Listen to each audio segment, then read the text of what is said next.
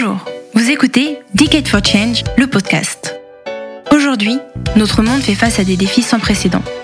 Le dérèglement climatique, l'effondrement de la biodiversité, la croissance des divisions et des inégalités au sein de nos sociétés. Pour relever ces défis, 2020-2030 doit être la décennie de l'action. 10 ans pour transformer les bonnes volontés en résultats à la hauteur des enjeux. C'est la responsabilité de chacun.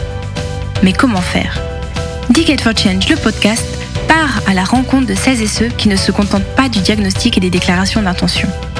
De celles et ceux qui déploient des solutions concrètes pour accélérer la transformation de nos modèles, pour les rendre durables. Aujourd'hui, Judith de Varenne reçoit Salomé Berliou, fondatrice et présidente de Chemin d'avenir. Créée en 2016, cette association agit en faveur de l'égalité des chances pour les collégiens, lycéens et jeunes étudiants des zones rurales et des petites villes françaises. Avec elle, nous reviendrons sur la jeunesse de ce projet, nous essaierons de mieux comprendre les défis auxquels fait face cette jeunesse et nous parlerons de l'action de chemin d'avenir aujourd'hui et demain. Bonjour Salomé Berliou. Bonjour. Merci d'être avec nous aujourd'hui. Avant de parler de chemin d'avenir, pourriez-vous nous en dire un peu plus sur vous? À quoi ressemblait la jeune Salomé quand elle était collégienne? Quelles étaient alors ses envies, ses rêves? Alors j'étais une euh, adolescente euh, assez rêveuse, je pense. J'étais objectivement plongée dans mes livres euh, la plupart du temps.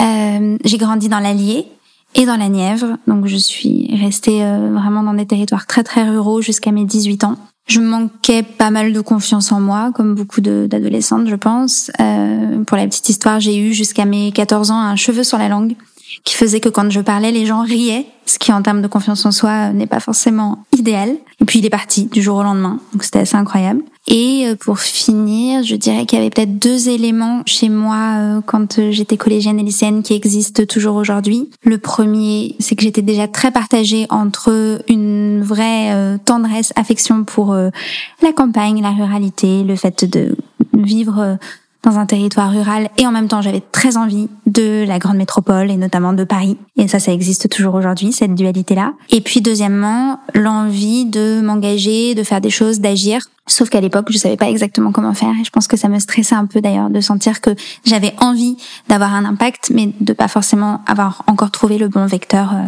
pour le faire. Votre histoire personnelle fait écho à la situation de beaucoup de jeunes qui vivent dans ces zones rurales, dans ces petites villes. Quelles sont les difficultés d'après vous qu'ils rencontrent, justement, face à leur avenir professionnel? Est-ce qu'ils connaissent toutes les opportunités qui s'offrent à eux? Alors, d'abord, effectivement, comme vous le dites, c'est un grand nombre de jeunes Français qui grandissent dans ces territoires-là. C'est en fait la majorité d'entre eux qui sont en dehors des grandes métropoles et de leurs banlieues. Donc ça, c'est effectivement utile de le rappeler. Peut-être dire aussi que, effectivement, ils font face à beaucoup d'obstacles et en même temps, il faut le dire, euh, ça peut être vraiment une force de grandir dans ces territoires-là.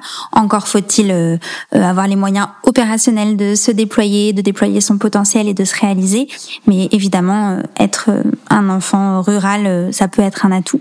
Et ça peut être un atout dès lors qu'on arrive à dépasser cette série d'obstacles que les jeunes euh, affrontent dans ces territoires, obstacles, difficultés, défis euh, selon euh, le degré de pessimisme qu'on souhaite y mettre. Et donc ces obstacles ont pour particularité de, de vraiment s'additionner. C'est-à-dire que c'est pas juste que les jeunes dans la ruralité manquent d'informations concernant les formations ou les métiers qui existent pour eux. C'est que certes ils manquent d'informations, mais que derrière ça ils vont avoir des défis financiers, notamment parce que et c'est là où c'est un autre défi, il y a toute la question de la mobilité, sociale certes, mais aussi géographique, et que quand on grandit dans la ruralité, dans un village des Vosges, euh, de la Nièvre euh, ou de la Drôme, et qu'on veut aller faire des études ou qu'on veut aller vers l'emploi, si ça n'existe pas au sein de son territoire, il faut partir, et ça, ça a un coût. Euh, donc on voit la question financière, la question aussi de l'autocensure sur le thème de c'est pas fait pour moi parce que je viens de la campagne, c'est compliqué pour moi de partir parce que mes frères et sœurs ne sont pas partis. Euh, et cette autocensure là, on pourra y revenir, mais elle est aussi souvent euh, euh, nourrie, partagée par des amis, parfois par des parents, parfois même par des acteurs de terrain de l'éducation nationale, aussi bien intentionnés soient-ils. Donc l'autocensure,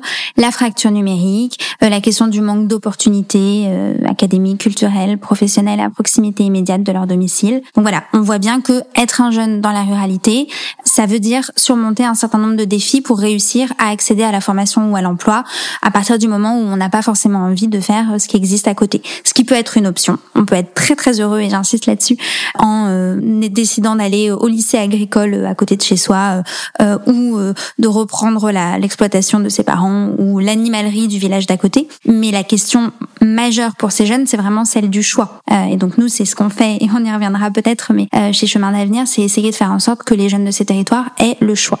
Concrètement, pourriez-vous nous dire comment est-ce que l'association Chemin d'avenir accompagne ces jeunes? Quelle est votre approche? Et surtout, quels sont les défis auxquels vous faites face au quotidien sur le terrain? Donc chemin d'avenir, notre mission, c'est vraiment permettre aux jeunes des zones rurales et des petites villes d'avoir autant de chances de réaliser leur potentiel que les jeunes des grandes métropoles. Et on est très attaché à la notion de potentiel euh, parce que derrière le potentiel, il peut y avoir la question des résultats scolaires et d'un potentiel qui se réalise sur le plan académique, mais pas uniquement. Et donc on accompagne aussi bien des jeunes qui ont envie d'être artisans, commerçants, que des jeunes qui rêvent d'être diplomates, euh, de monter leur boîte ou qui ne savent absolument pas ce qu'ils ont envie de faire plus tard. Toujours dans la ruralité ou dans les petites communes de France et ça fait déjà pas mal de gens euh, qu'il faut euh, accompagner. Notre euh, critère principal, c'est celui de la motivation. Donc pour ça, on passe énormément de temps dans les établissements scolaires pour parler aux jeunes, leur faire entendre justement que évidemment ils ne sont pas obligés de savoir ce qu'ils veulent faire dans trois ans et que d'ailleurs nous-mêmes, enfin moi-même à 33 ans, je ne sais pas ce que je vais faire dans trois ans. Ça peut avoir l'air un peu inquiétant, mais c'est aussi la vie.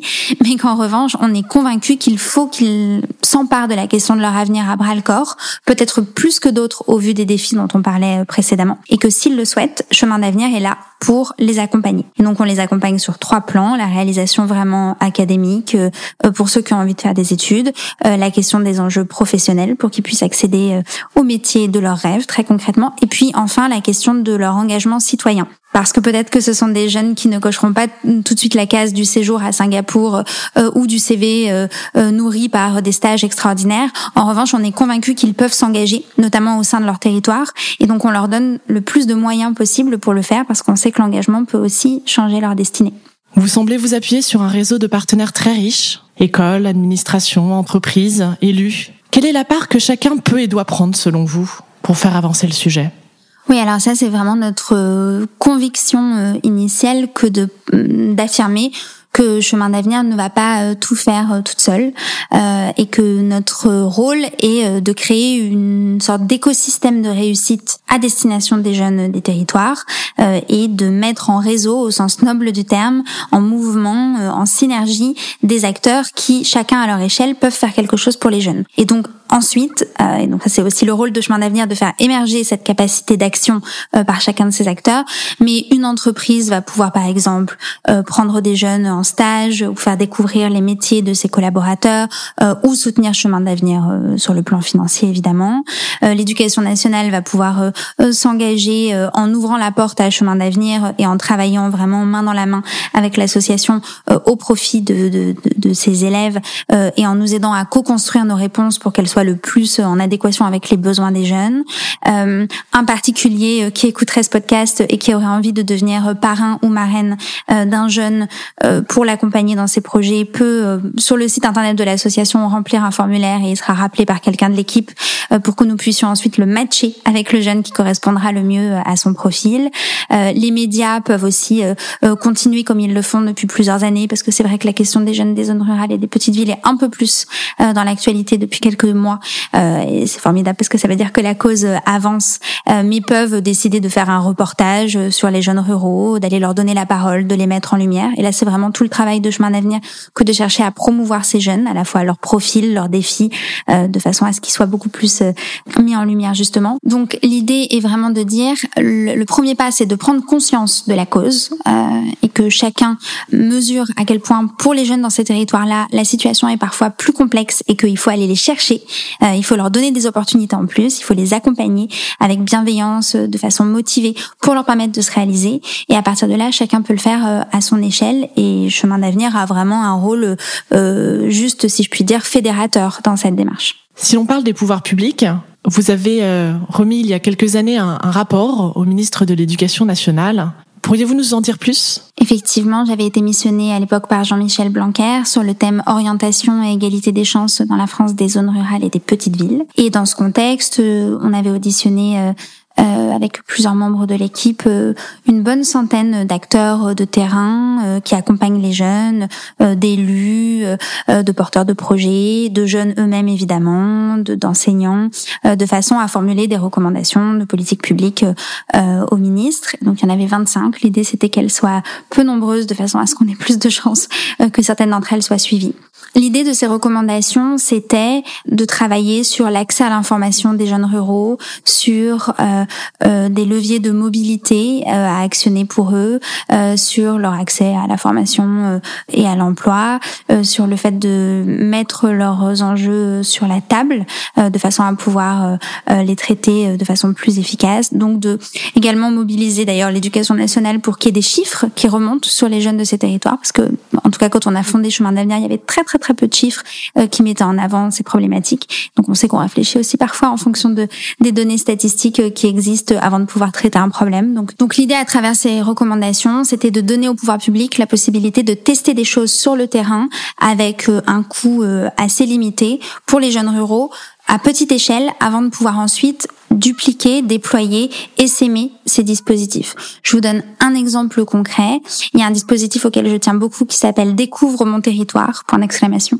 Et donc, l'objectif de ce dispositif, qui devrait être testé, j'espère, dans certaines collectivités territoriales l'année prochaine, euh, c'est de permettre à un jeune euh, dans euh, euh le nord de la France, dans une zone très rurale, d'avoir euh, un correspondant, par exemple, à Marseille, dans un quartier sensible, euh, et de pouvoir, en fait, à la manière d'ailleurs d'un correspondant euh, en Allemagne, en Espagne ou en Angleterre, aller passer deux semaines chez ce correspondant marseillais, euh, puis recevoir euh, ce correspondant marseillais deux semaines chez lui dans la campagne du nord de la France, et de pouvoir à travers cette relation amicale qui peut se tisser entre deux jeunes, tisser des liens entre les générations, entre les catégories socioprofessionnelles, entre les territoires, permettre aux jeunes où qu'ils soient de découvrir un autre bassin d'emploi, d'autres codes, d'autres réflexes socioculturels et de pouvoir éventuellement, s'ils le souhaitent par la suite, aller vivre à Marseille ou aller vivre dans la campagne euh, à côté de, enfin, à une heure de Lille, avec euh, forcément beaucoup plus de possibilités, beaucoup plus de potentialités par la suite pour ces jeunes.